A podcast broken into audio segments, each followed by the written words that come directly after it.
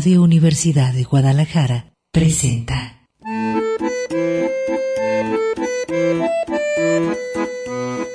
El acordeón. Pliegues bizantinos de la conversación. Con Manuel Falcón. Bienvenidos.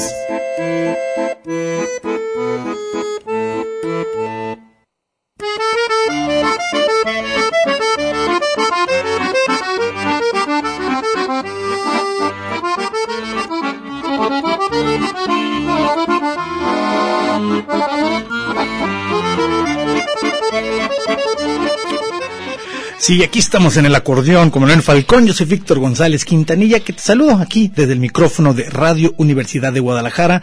Nos escuchas por el 104.3 FM si es que estás sintonizándonos en Guadalajara o cualquiera de nuestras estaciones hermanas en el estado de Jalisco a través de la red Radio Universidad de Guadalajara o si nos escuchas a través de la página o el enlace del portal del Sistema Universitario de Radio y Televisión, de Canal 44, Radio Universidad, todo esto que aparece por internet, pues bueno, igual llega el saludo desde acá, platícanos de dónde nos estás escuchando, a través de las redes sociales que puedes conectarte con nosotros, eh, como siempre está la línea abierta, también de teléfono que todavía se usa, el teléfono de cabina también abierto para quien quiera comunicarse, el 31 34 22 22, las extensiones de la 12 801 a la 12 803 eh, y por Facebook está el acordeón con Manuel Falcón, la página Facebook en donde sí estamos atendiéndola, así que si tienes alguna duda, eh, una respuesta, una sugerencia que quieras hacer, quejas, comentarios, lo que sea, por ahí eh, estamos atentos aquí a, a tu, a tu comunicación. Te decía, bueno, yo soy Víctor González Quintanilla, el acordeonista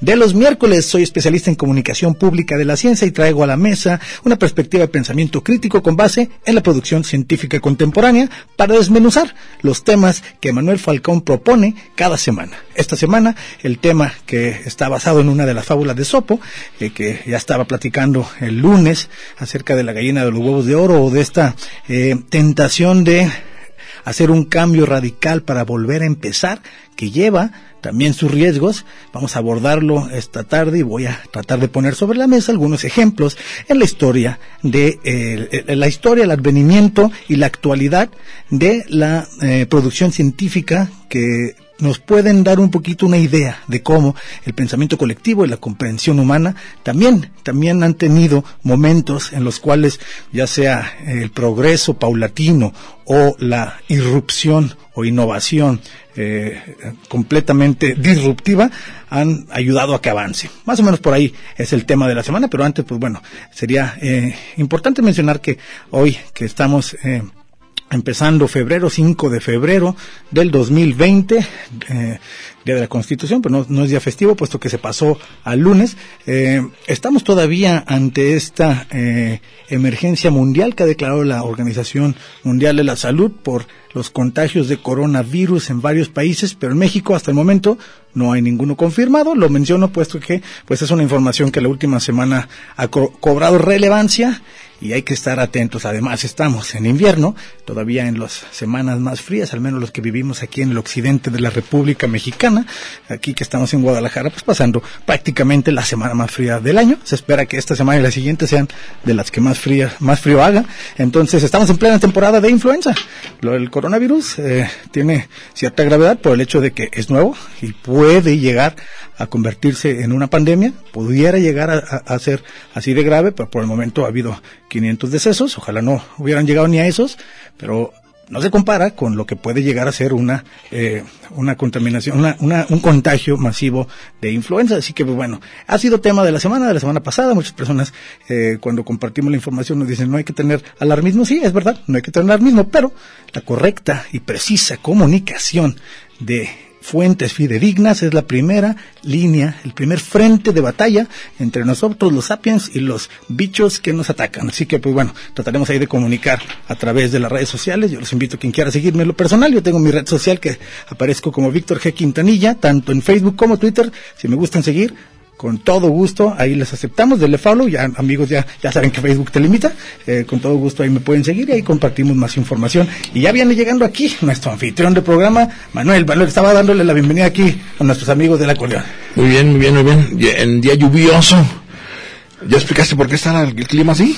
Pues no, no una tormenta invernal, no estaba diciendo que parece ser que es la semana más fría, o estas son las semanas más frías del año, al menos los pronósticos nos dicen. Aquí en radio. Aquí en Guadalajara o en la zona occidente de la República Americana. No, aquí en la calle Ignacio Jacobo.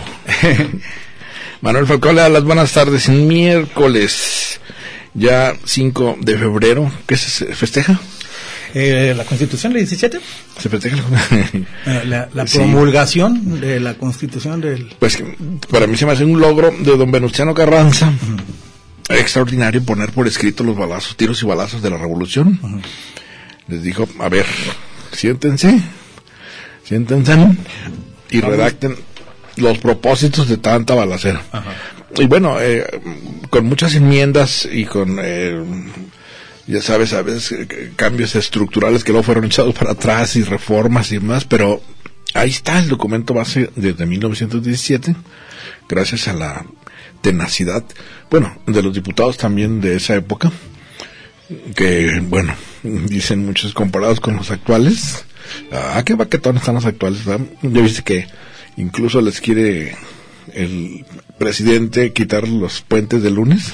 Sí, pero quitar o cambiar y ya eh, cambiar Pues que sea exactamente la fecha que, porque, que fuera exacta la fecha. Habíamos comentado aquí algún, algún día. Cívicamente, si es un propósito didáctico, el puente no sirve. El día pasa desapercibido. no sirve, no tiene.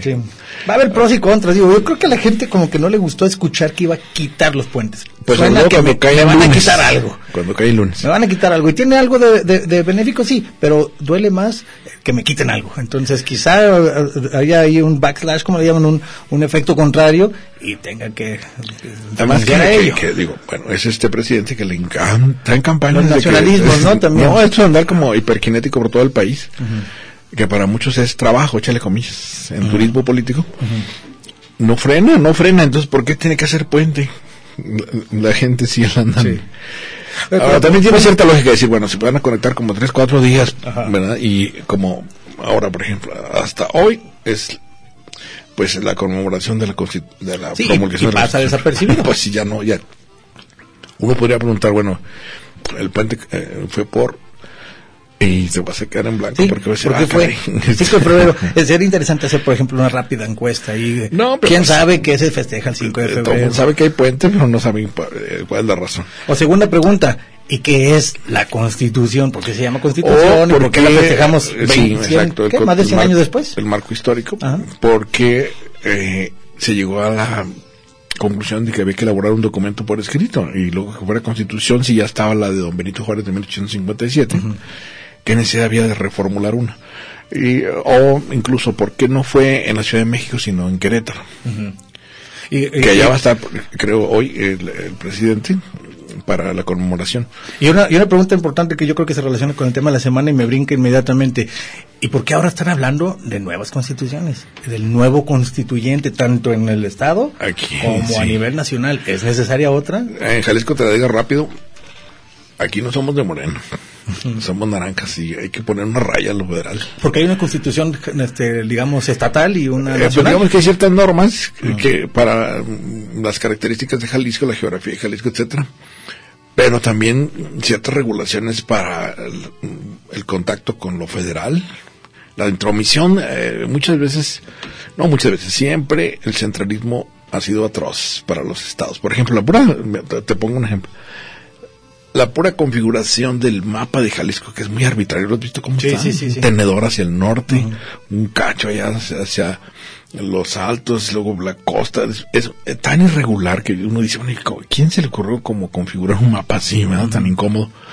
Bueno, es, son los trozos que le fueron quitando, por ejemplo, Porfirio Díaz, que era muy hábil políticamente, veía un cacique poderoso en los estados y empezaba a fragmentarle el territorio. Aquí nos quitaron Colima, nos quitaron parte de Zacatecas, nos quitaron parte de, eh, de Michoacán, de manera que quedó todo muy eh, hacia el norte, pues el tenedor este es rarísimo. Pero siempre fue como el gobierno de la Ciudad de México, el central, el que tenía la batuta todo el tiempo. para eso las constituciones locales dicen, no, permíteme, porque acá hay un tipo de actividad y un tipo de, pues, eh, de infraestructura jurídica, mm, económica, diferente a la del centro. Eh, por supuesto que es un estira y afloja porque el dinero federal es el que, el que paga manda, ¿verdad? Como ahora con esto de los servicios de salud, Jalisco dijo no al INSABI. Como, como el INSABI, como, ¿cuáles son las siglas? A ver. ¿Qué significa INSABI? Eh, bueno, Instituto de Salud para Bienestar, algo así, ¿no? Que es un intento de Instituto sustituir. Nacional de Salud para Bienestar. Sí. Está forzadito, ¿verdad? Sí. Que es un intento de sustituir todo lo que hizo Calderón, que lo odia este hombre, como todos los panistas. Quita el, el Seguro Popular, bueno, viene desde Fox, creo. Y poner un nuevo organismo. Pero esto es, ahora es lo que vamos a comentar. Eh, precisamente escogí la fábula de Sopo el- la gallina de los huevos de oro. Eh, fíjate el proceso de metáfora, a ver si lo captas. En, aquí voy a decir, tienes las gallinas de los huevos de oro ya funcionando. Los huevos de oro, ¿qué sería? Pues un seguro popular donde tienes millones de gente que no, eh, pues casi en la pobreza, que no tiene chamba y no puede estar en el seguro ni en el ISSSTE ya estaba funcionando, ya está. De repente dicen, no, están robando en los medicamentos, están robando en los precios, quítalo. Todo. Todo completito. Mata a la gallina y averigua qué es lo que está dentro y cómo hacen el oro. Pero ya mataste la gallina. Y entonces la gente que quedó volando, que es el drama este horroroso de los niños con cáncer, por ejemplo. Sí, cu- cuando la urgencia es semanal o hasta diaria, y te dicen, espérame a diciembre, en diciembre ya va a estar, o el 30 de febrero ya va a estar. con una frialdad que me parece cruel realmente decir eh, el tiempo burocrático ya sabemos que siempre de por sí el seguro ¿verdad? ISSSTE Eh, pero ya decir aguántame de aquí a diciembre si, el pues no sé el paciente está de día por día en fin este es un ejemplo de cómo eh, mucha gente que votó por el cambio sí pero qué significa ¿Qué cambio verdad? significa cambio? matar la gallina y qué pones en su lugar eso es lo que no el- en el en el relato en la fábula de Sopo se, ahorita lo, lo- lo volvemos a leer se habla muy bien que le gana el interés al campesino por saber de qué manera produce el oro y dice bueno si yo lo encuentro pues yo lo hago. Para qué quiero la gallina y mata la gallina y adiós el oro y adiós la gallina. Aquí también les gana el interés por decir de qué manera están robando. Fue como lo de la gasolina al principio de, ¿te acuerdas del Sí, sí, ahora lo año pasado de enero? Están robando gasolina, quita la gasolina. No, agarra los guachicoleros. Dime cuántos guachicoleros agarraron. Ay, pero no me hagas hablar de política. Estamos hablando de las fábulas de Sopo. Vamos a un corte y continuamos aquí en miércoles, día de Mercurio.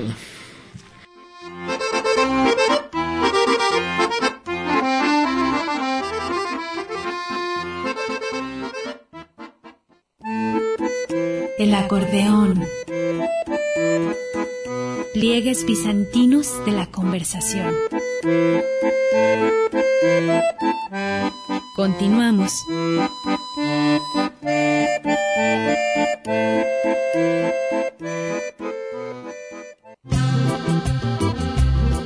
El acordeón.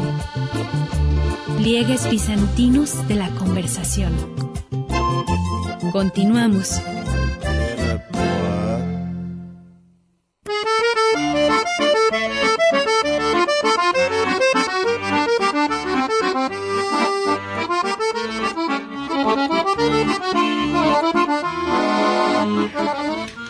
Continuamos aquí en el acordeón en día lluvioso.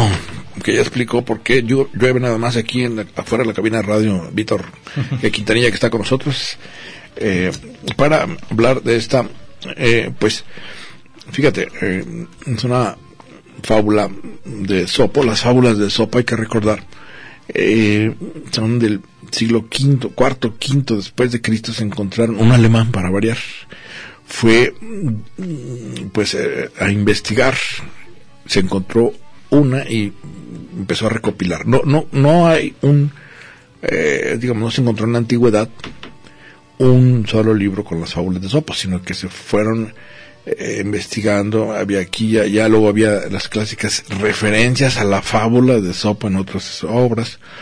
Y el caso es que se lograron compilar a lo largo de muchos años este alemán, ahora les digo el nombre, se dio esa tarea y empezaron a surgir pues las características de la construcción eh, formal de una fábula con su debida moraleja y eh, que a mí es más increíble, ¿no? Como, estamos eh, eh, refiriéndonos al año, digo al año, pues sí, 457 por ahí, en, en siglo quinto después de Cristo, pues allá, hijo.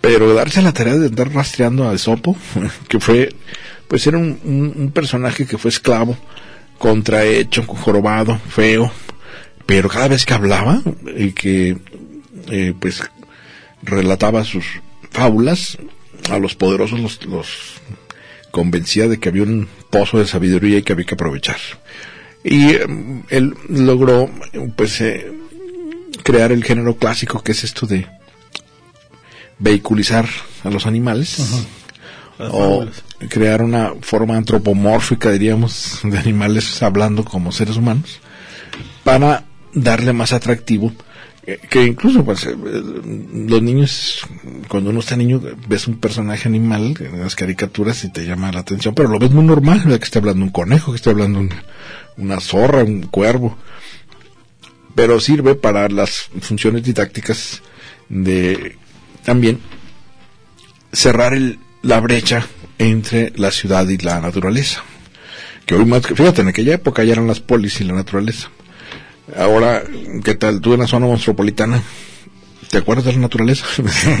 Pues bueno, vivimos, en, somos parte de la naturaleza y el Pero- respiramos naturaleza cada varias veces por minuto. Si nos pusiéramos estrictos, pues el aire también es naturaleza, el agua es naturaleza, la consumimos todo el tiempo. ahora con el frío. Sí, ¿Por sí. qué se pone más complicado? Yo nunca no entendí. Creo que como que se A hace ver, específicamente de- cuando hace frío, se hace esa nata en las mañanas porque La foto, el frío no permite hijo. que se disipe eh, la contaminación que se guardó durante el día y la noche. Entonces, cuando amanece, ya no se va. El frío es. Imagínate que el frío fue una cobijita que, que, que, baja, el aire frío es más pesado.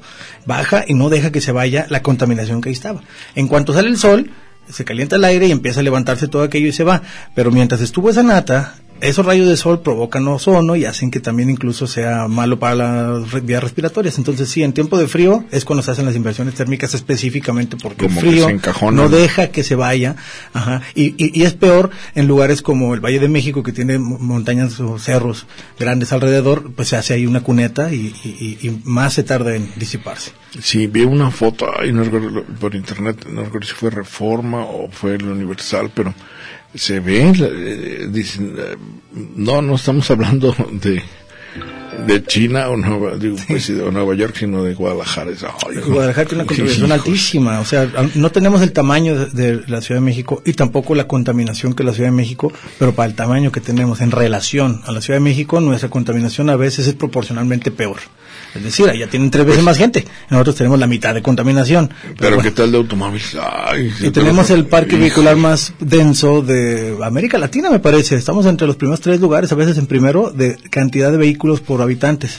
Tenemos más de millón cuatrocientos vehículos en Sí, Guadalajara. sí, te- soy, soy malo para las eh, estas eh, gráficas estadísticas, pero recuerdo que eh, el secretario de Movilidad me enseñó el número de calles y el número de automóviles, pues no, ya no hay forma de...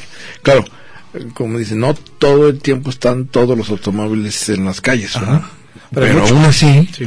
Pues por mucho que le muevas, si las calles ya no dan, pues sí. Acuérdate que por lo mismo el centralismo, más recursos y todo en la Ciudad de México se invirtió en infraestructura desde los 60, 70, No, pues el 80, puro cada 10 metro, años. puro metro. Pues cuántas líneas de metro hay aquí, ¿no? Eh. Entonces, y los viaductos, y Ah, los pero- segundos niveles de periférico, por más que se critiquen, al final de cuentas ayudan a que flu- fluya mejor el, el- Claro. el- el- el- los vehículos. Pues aquí no tenemos, pues ¿cuál calle tenemos que fluya? Lázaro Cárdenas y ya.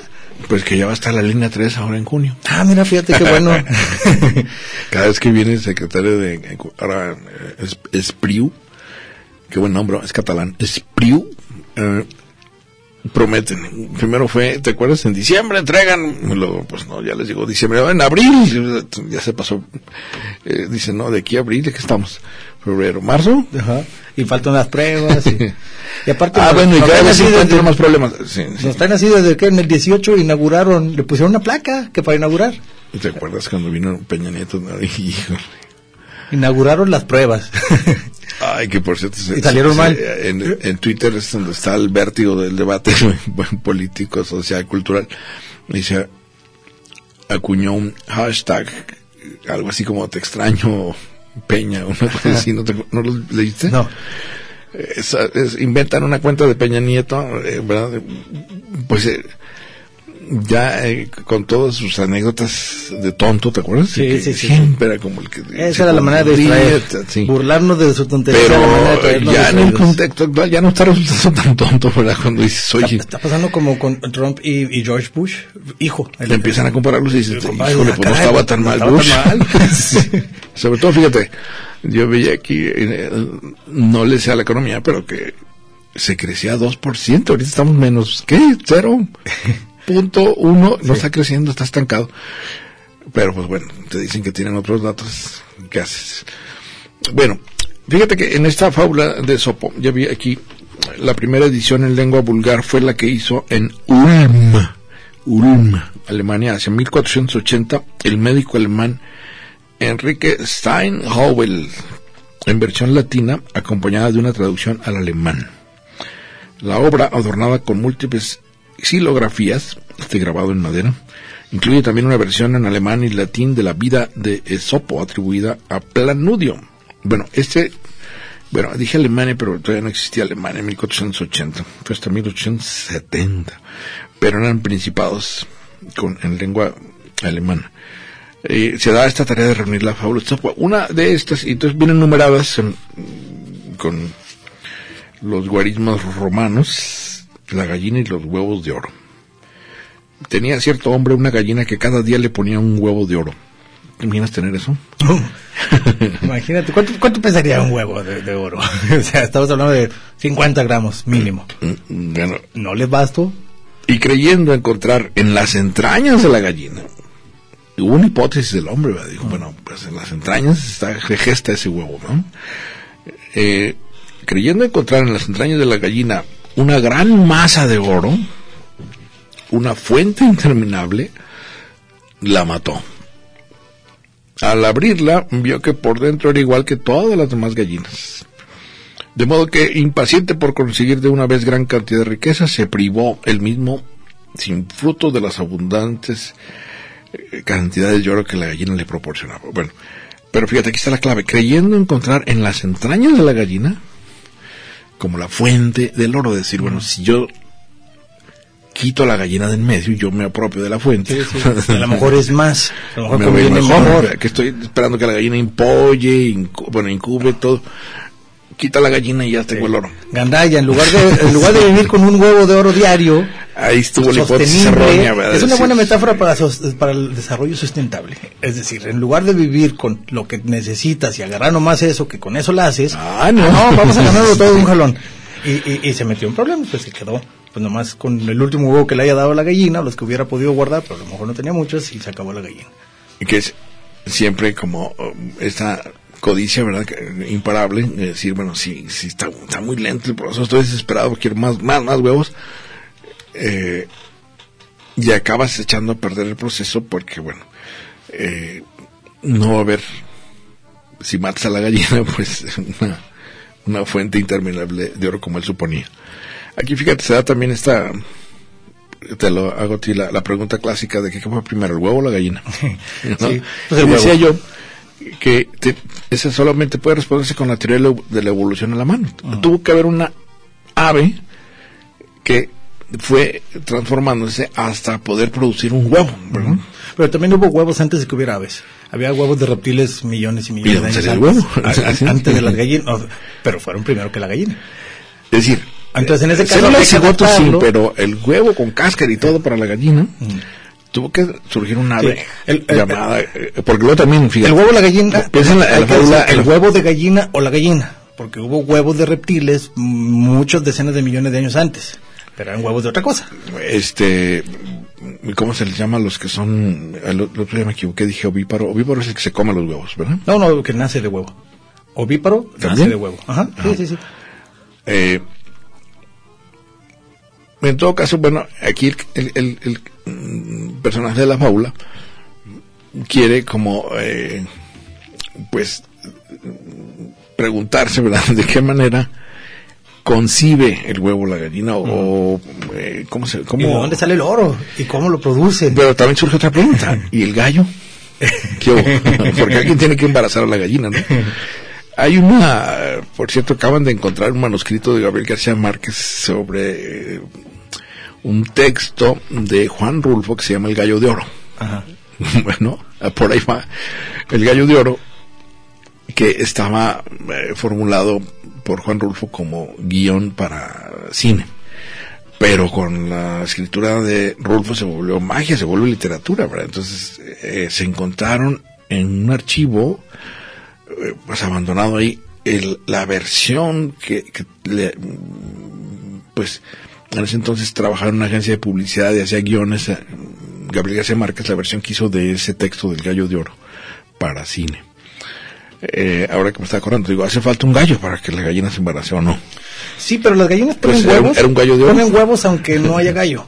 Es decir, eh, no- aunque no haya ningún gallo, van a poner huevos aunque no hayan sido fecundados. La mayoría de los huevos que ponen no están fecundados, pero lo ponen.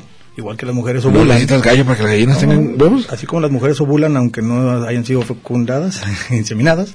eh, no, las gallinas también ponen los huevos ahí nomás.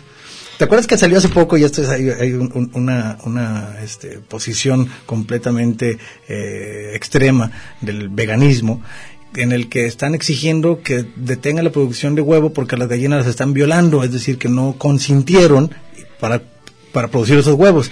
Pero lo chistoso es que en las granjas solo hay gallinas, no hay ningún gallo que las esté violando. Las gallinas ponen huevos porque Bueno, ponen. me acuerdo que es un documental. Ahí está eh, los veganos, veganos que, que es una copia que estamos haciendo de los gringos, porque que, por querer, ya ves, utilizar siempre las contracciones, los gringos se ahorran palabras, pero es vegetariano, ¿no? Sí, aunque hay Los una vegetarianos, diferencia. eh, hay, cierta diferencia entre vegetariano y Pues vegano. eh, las palabras, ¿no? Ok. No, eh, siendo este un poquito estrictos, los vegetarianos creo que sí comen huevo y queso y los veganos no. Ah, bueno, depende de la dieta, mm, si está ligada, es lo que he encontrado yo, a una especie de... Puede ser por una noción higiénica o puede ser por una noción religiosa.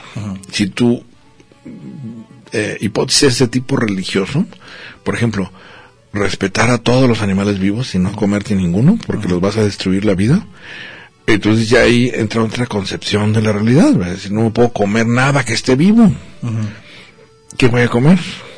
Pero yo, mi, mi argumento es que las plantas no están vivas. Por ejemplo, cuando comes plantas. Sí, definitivamente necesitamos este materia orgánica que viene de un ser vivo. ¿Cuál sería la diferencia con el, ani- Ah, el animal? Animal, de animal, que se Eh, mueve. Nada, nada que no hubiera corrido por su vida pudiera ser una categoría. A lo mejor nada, nada que no hubiera sufrido al morir es otra explicación.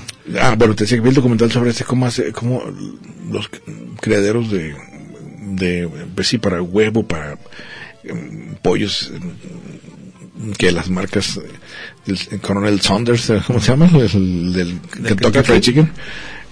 Son una verdadera matanza en serie. la- No, sí, sí, el- el- el factory que- farming El argumento es que son fábricas. mueren estresadas y la Ah. carne va cargada de adrenalina con el estrés de la gallina, eh, primero amontonada y luego te crean una, una- una nación verdaderamente de campo de concentración para las gallinas. Es más, creo que hubo una caricatura sobre eso. ¿Te acuerdas de los dibujos animados? Ah. Unas gallinas en una especie que, de granja como campo de concentración. Y, y huyen todas del campo de concentración. Vamos a un corte y continuamos aquí en el acordeón. Eh, Aquí nos dice alguien que-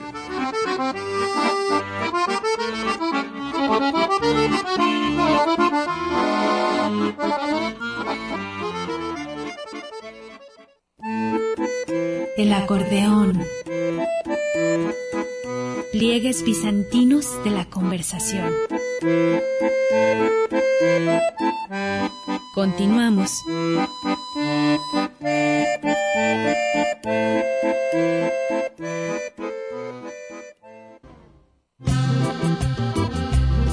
El acordeón. Pliegues bizantinos de la conversación. Continuamos.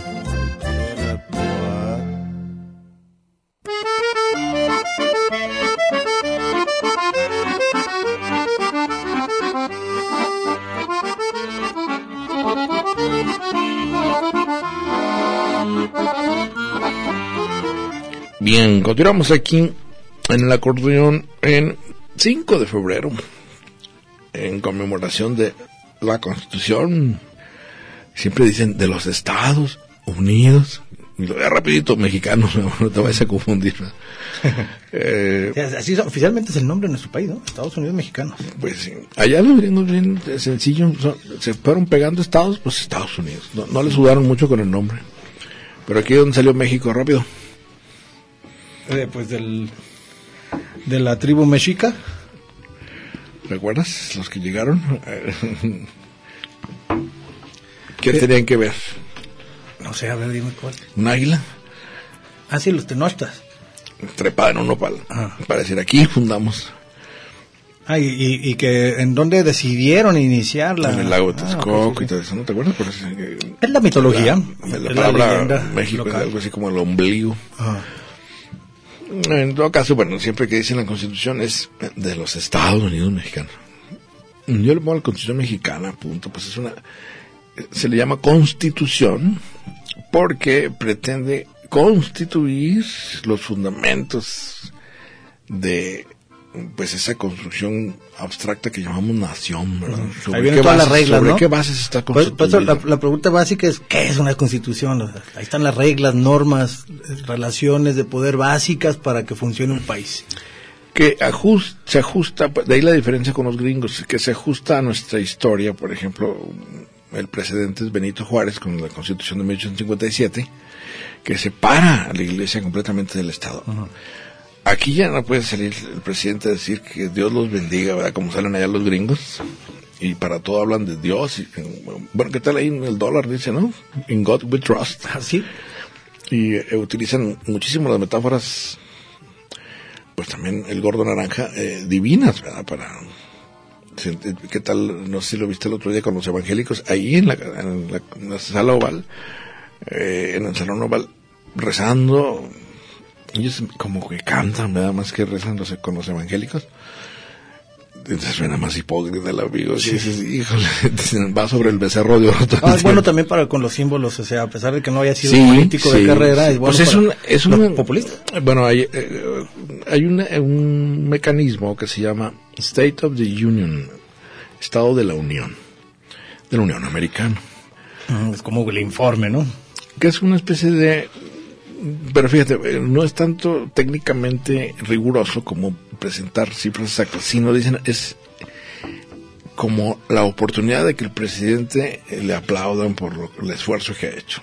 Porque es eh, una versión como los eh, informes priistas de antaño, que pues era aplaudir y aplaudir. El día y del presidente, aplaudir. besamanos. Era el día del presidente, exactamente. Es el Que día del presidente gringo. Allá acá es aplaudirle, aplaudirle. Puede decir, porque ya ves que ya luego lo sacan en el Washington Post está muy padre porque van apareciendo pinochitos. ¿no? ¿Sí has visto? ¿Cuántos pinochitos se ven? O sea, Ah, ¿qué? ¿De cuántas eh, mentiras dijo? Por el- es que que, es una se hace un especie de fact-checking en tiempo real. Que, Es- que en español sería una, una revisión de, dato, de hechos, de, de datos. ajá. Revisar el dato si está correcto. Pero, ah, Cada vez es más, más este, eficiente, puesto que Pues ahora lo en hacen en tiempo real. real. Sí, sí, sí. Ahora lo hacen- lo que iba el análisis al día siguiente. ah, yo lo estaba viendo en YouTube, iba, va aparece, te da risa porque aparece el Pinochito en el momento que él está muy contundente diciendo que aumenté el número de afroamericanos con este sueldos más altos. Nadie jamás había hecho eso. Trinca, pero es un Pinocho. Entonces ya, ya le tumbaste. No, ahí es bueno para decir mentiras y para decirlas emocionado. Entonces su base responde No, a esa mentira. y aplauso y aplauso. Responde igual como si fuera verdad, porque ni siquiera van a revisar si fue mentira. No, no, no les interesa No, mucho vale el, hecho, el dato. ¿En qué documento vas a ir a revisar lo eso? Que, lo que les gusta es la emoción. Y, y- y es, para eso es muy bueno. O sea, y los populistas, ahora, ahora ya no es izquierda contra derecha, es como populista contra tecnócrata. Los populistas, pues con que emocionen a la gente, no tienen que explicar, no tienen que tener un plan, no importa si no hay estrategia, con que emocionen, con que sacan- salgan, con, salgan con una frase pegajosa. Contundente. Sí, Con- sí, sí. de esas que, que no entendí, pero al final dijo algo que me quedó. De ese tipo de, de- de- de expresiones. Y es muy bueno Trump para eso. Pues bueno, la acaba de librar. Acá estamos viendo entonces Mira, la en noticia. general, me voy otra vez a los populistas, son muy buenos para eso. Son populares por eso. Acuñan frases. No tienen nada que ver con la verdad ni, ni el dato exacto. Ah, pero que retóricamente son buenísimos. Sí, sí, sí. Se te quedan pegadas. ¿no? Y por eso hay un hay un resurgimiento del populismo en el mundo. Hay varios presidentes populistas ya. No te cansas, ganso, como... como- sí. Acá eh, hubo un gesto que, bueno, dice, forma es fondo. La representante de los demócratas, Nancy Pelosi, que me cae muy bien. que por cierto viene una familia de políticos. ¿No viste la entrevista con Bill Maher? Estuvo muy buena hace dos semanas. Ah, sí, sí, sí. Por no, no, he visto varias ya, pero Sí, digo, sí. después de que rompió las hojas hubo, tuvo otra con, con- Esto acaba de pasar, ¿no? Sí, en- ahora con el... Bueno, el gesto es extraordinario porque en política, te digo, todo son formas. Como diciendo, este, su copia del speech de Donald Trump, que lo, luego, luego se ve cuando lo obligan a no salirse del guion. Si te fijas, el gordo Sí. está más sereno. Cuando está con el teleprompter, tiene que leer el, lo que le están colocando ahí. No se puede salir de ahí. Cuando se sale, que es cuando se emociona, pero le da mucho miedo que empiece a hablar con malas palabras o empiece a insultar a las mujeres o empiece, entonces Ah, sí, sí, le sí. ponen ahí una- Y, y los ha estado escuchando. eh, llega al podio y se supone que allá tienen esta figura del Speaker of the House, que es como el vocero oficial de la, del Congreso, que en este caso es Nancy Pelosi, una mujer de 80 años, ¿eh? Y le da la mano y no, y no se la va. Donald Trump la deja con la mano volando. Ay, se la cobra duro.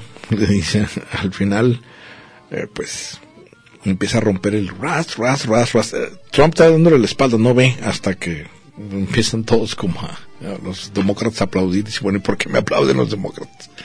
Le estaban aplaudiendo a la Pelosi. Más las mujeres fueron de blanco, ¿no? ¿Sí viste las de- en, Ah, en sí, sí. protesta? Eh, es una guerra de señales y de signos.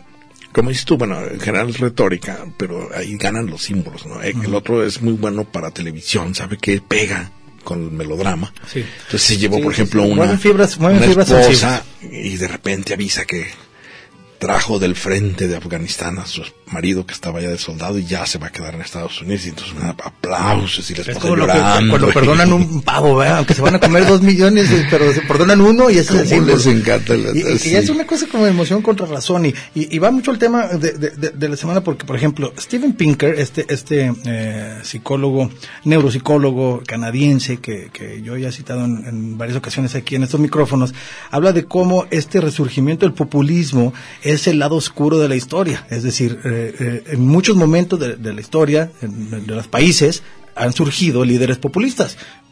O sea, fácilmente le podemos citar algunos. Hitler, Mao, fueron muy populares en su tiempo y que llegaron prometiendo un cambio. Prometieron un cambio de vamos a borrar todo como está y vamos a hacer algo nuevo. Y ese nuevo, ese cambio, como lo hemos dicho, no siempre nada garantiza que vaya a ser para mejor. Pues o sea, simplemente, empeorar también es un yo me cambio. acuerdo ahora, mucha gente votó diciendo que quiere un cambio. Sí, y todos prometen cambios. Obama era su lema de campaña. Obama también su lema de campaña fue change. La palabra cambio. Ponle el- el- Sí, ¿A qué te refieres con cambio? Ahora, el progreso humano, si lo vemos ya con el The Big Picture, la- la- la- la- el- a un cuadro marco de referencia mayor, el progreso humano se ha dado con incrementos progresivos, poco a poco, eh, eh, paulatinos, y esto de borrón y cuenta nueva, en términos generales, prácticamente no se ha dado. Es decir, pudiera ser una excepción, pero la norma es que tanto en, tanto en, en la manera en la que nuestra civilización salió de, de la intemperie a, a hacer una, a- convertirse en una civilización, y también en el campo específico del cual yo soy especialista, que es en el advenimiento del conocimiento científico. La revolución científica. En, ¿no? en- en ambos, aunque pudiera que parecer que los cambios son sí. deseables, no lo son. Y aparte, son la excepción, y qué bueno. Por ejemplo, cambios como de paradigma tal cual, así de que creíamos antes una cosa y ahora creemos otra, pareciera que hay muchos, y esto es una, un sesgo. O que nomás da se le ocurrió una sola persona Oímos ya. las historias de Newton, de Einstein, y sí es cierto que esos fueron cambios paradigmáticos, pero fueron excepcionales. Fueron excepcionales. y además sumaron al conocimiento previo. A ¿no? hombros de gigantes. Hombros de- ¿te él acuerdas? mismo lo dice. Entonces, Vamos, vamos a un corte y continuamos aquí en el acordeón.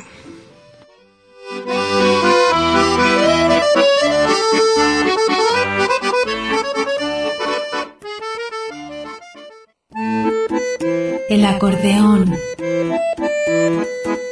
Pliegues bizantinos de la conversación. Continuamos.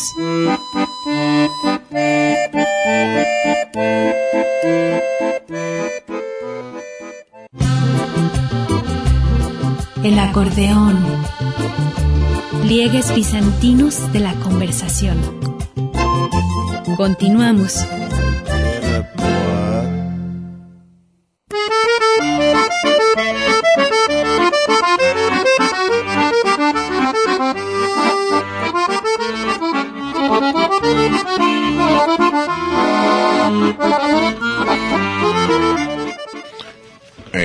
Continuamos aquí en el acordeón eh, a ritmo de febrero, fiebrero, viene fechas como el nacimiento de Guadalajara. Sí, sí, ¿Estás el- preparado? Y, el cumpleaños, y mi cumpleaños.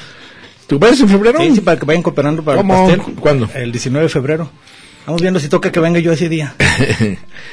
Bueno, pues, bueno, estás dentro de los Ah, festejos. caray, ¿voy a estar, ¿Qué voy a es? estar aquí? Sí, sí. Es ¿te toca miércoles, el es miércoles. Ah, ahí está. El 19 de febrero es miércoles. Ves disfrazado de Mercurio, se, ándale, se- con se re- se reciben regalos aquí de... ¿Estás de acuerdo que. Flash, el personaje del Marvel Comics, copió Mercurio completamente, ¿no? Ah, claro, hasta las alitas en... Sí, lo único que no le puso fue el caduceo, esta dos serpientes enroscadas en una eh, especie de cetro.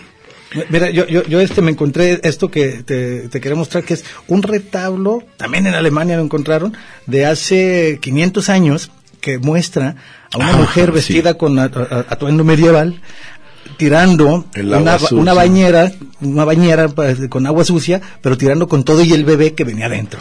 Y esto es- está trazado hace 500 años, viene a colación porque el tema de la es semana... un dicho eh, antiquísimo, sí. Sí, no, tires el agua sucia junto con el bebé. exactamente. Ahora estamos hablando de cuándo conviene el borrón y cuenta nueva. eh, pues ojalá fuera fácil decidir, pero hay que pensar en esto. En inglés se dice don't throw away, no, don't throw the baby out with the bathwater, que significa, en pocas palabras, no tires al bebé junto con el agua de la bañera. Pues El, agua el está sucia, el agua está sucia, sí. Acaba de Hay- bañar a alguien. Hay que tirarla, sin duda. Pero el bebé no es importante, costó mucho trabajo hacerlo y en estos días hasta creo que es ilegal tirarlos, ¿no?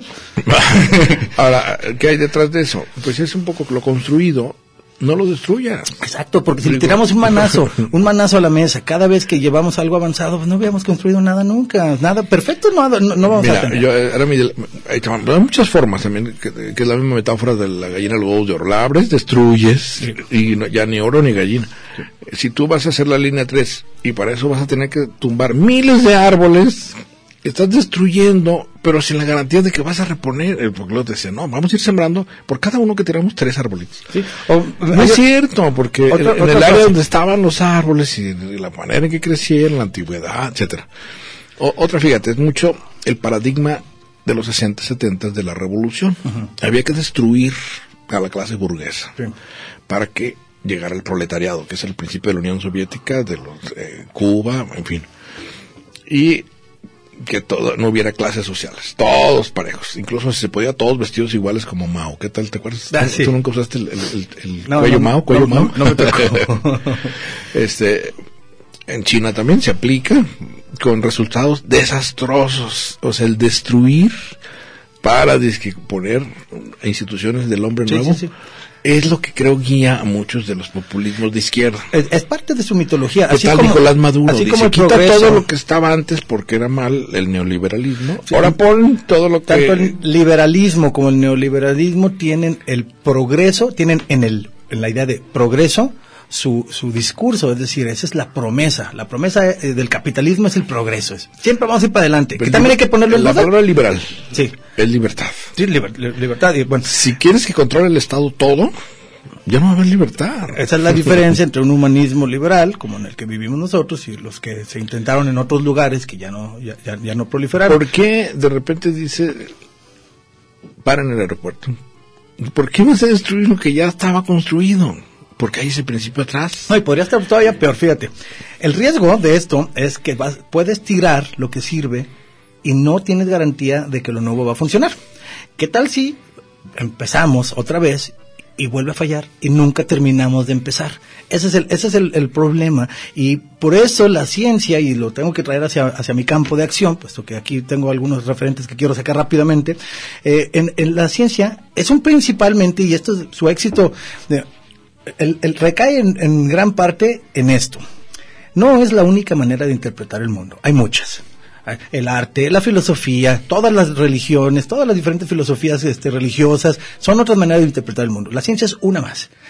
No es perfecta, pero es la más eficiente, la más acertada, la más acercada a una descripción completa posible por varias razones. Una de ellas es que es una empresa humana, es decir, todos participamos de ella, no es, no hay ciencia mexicana y ciencia eh, eh, alemana, eh, todos, todos están cooperando, es, es una empresa humana y es principalmente una aventura aditiva con avances que suman, que construyen, que se suman a, construyen con y aumentan el conocimiento previo. Esa es la, la diferencia de la ciencia. Van sumando poco a poco. Incluso los errores suman.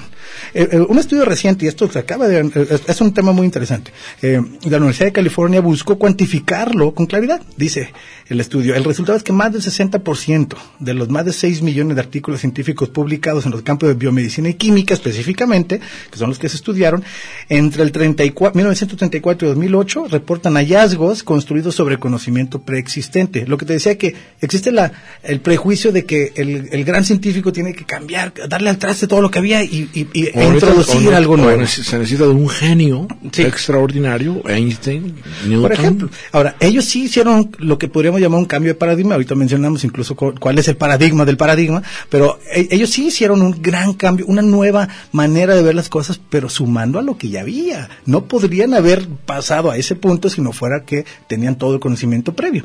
Entonces, en la producción científica cont- contemporánea, esto es todavía objeto de debate. Idealmente la ciencia avanza con progreso in- incremental y en algunos esporádicos casos con brincos. También existe lo que Thomas Kuhn, has leído el, el libro de, Thomas Kuhn, el filósofo e historiador de la ciencia, describe como cambio paradigmático. Eh, desde que lo él- explicó él así en su libro que es tan influyente, incluso él hizo un cambio de paradigma con cómo vemos la historia de la ciencia. Pero no, dejó también un prejuicio o una falsa idea de que siempre va a ser así cuando la mayoría de las ocasiones se suma, poquito a poquito, poquito a poquito se va avanzando, entonces no significa que no haya cambio de paradigma, pero el avance es sobre todo en incrementos progresivos sobre el conocimiento preexistente, sobre hombros de gigantes. Se le atribuye a Newton esta frase, Vamos, no estamos seguros si de verdad dijo, pero parece que ¿Qué sí. ibas a decir los paradigmas? Eh, eh, sí, eh, los cambios de paradigma Por son... ejemplo, yo pienso en Newton No, con la ley de la gravedad, ¿no? Instala Claro. una visión mecánica de, la, de los planetas, pero luego llega Einstein con la cuestión de la energía y las ondas. De, Eh, hecho, ahí eh, son dos diferentes paradigmas. Ambos fueron cambios de paradi- paradigmas preexistentes. Newton introdujo la mecánica eh, newtoniana, o la llamamos ya clásica, pero como un cambio del paradigma anterior que era la aristotélica, una que llevaba dos mil años. Y, y no la habíamos cuestionado que era- prácticamente. Era, lo del geocentrismo, ¿no? Ese es otro. El, el- el- la cosmología ptolomeica era el paradigma previo a la, coper- a la cosmología copernicana. Eh, por ejemplo, la cosmología Ah, es bueno. Sí, sí, sí, de donde vienen los signos zodiacales y todo eso, este, pone a la Tierra al centro del universo, igual que la mayoría de religiones, igual que la mayoría de todas las Que ideas si, que si había antes. tomaras tu punto de vista, pues Claro, así parece. lógicamente están dando vueltas alrededor de mí las estrellas, el sol. Es más, para un niño pequeño que todavía no entiende nada de la vida, el centro del universo es su cuna. Pues claro, por todo está alrededor de mí. Pero No, ya que pero creces... sigue- seguimos diciendo, salió el sol, se metió el sol. Exacto. Sí, sí, lo seguimos diciendo. Pero ya que creces un poquito te empiezas a tener nuevas herramientas, y ahorita menciono a ver si alcanzo a decir alguna de estas cuales, alguna de las cuales hacen estos cambios de paradigmas, ya que tienes nuevas herramientas, como por ejemplo otras matemáticas, otras eh, técnicas o metodologías observacionales, pues entonces entiendes más cosas y pum, sumas. El cambio de paradigma fue Copérnico. No voy a mencionar más porque tenemos poco tiempo. Pero en realidad la ciencia, y muchas veces se manifiesta eso también en la sociedad, cambia eh, de manera de progreso eh, paulatino, incrementos pro- progresivos, poco a poco va cambiando. Los golpes eh, para empezar todo de borrón y cuenta nueva, prácticamente no se dan. en ciencia no se dan. En ciencia es como una montaña a la que cada quien pone su piedrita. Ahora, incluso los errores suman. Eh, Sí. Cuando, cuando hay este, por ejemplo, cuando alguien pone a prueba una hipótesis y la, la encuentra que era cierta, pues bueno, ya, nomás se refuerza. Pero si la encuentra que era la refuta, pues se, se avanza. Está como ese, eh, los problemas de matemáticas como el de eh, Fermi, o cómo se llama, Fer- Fermat, el que los deja, para la, de Fermi. los deja para la posteridad, es decir, no lo pudo resolver, pero ahí les va. Algún día alguien lo resuelve. Y luego ocurre que si lo resuelve llega Einstein y dice, ahí te va, es un asunto, ta, cambias el contexto, en fin. Pero sí estoy de acuerdo contigo que hace un paralelismo con la economía, que esto de que se creía que la historia siempre era en, en una línea progresiva, no, también es reversa. Y hay estancamiento, y hay decadencia, como se ha visto en muchas civilizaciones como la maya y todas esas egipcias. ¿Por qué se extinguieron? Bueno. ¡Ay! ¿Por qué se extinguió Talío? Mira, nos extinguió el tiempo, Sí. el tiempo del programa de hoy. Bueno, Víctor G. Quintanilla, muchas gracias. Gracias, Manuel. Eh, cuidado con las gallinas de los huevos de oro, pero más con los gallos de huevos de oro.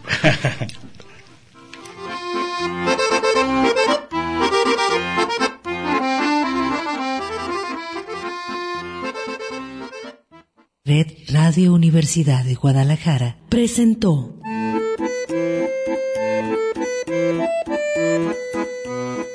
El acordeón. Pliegues bizantinos de la conversación. Con Manuel Falcón. Lunes a viernes, 3 de la tarde.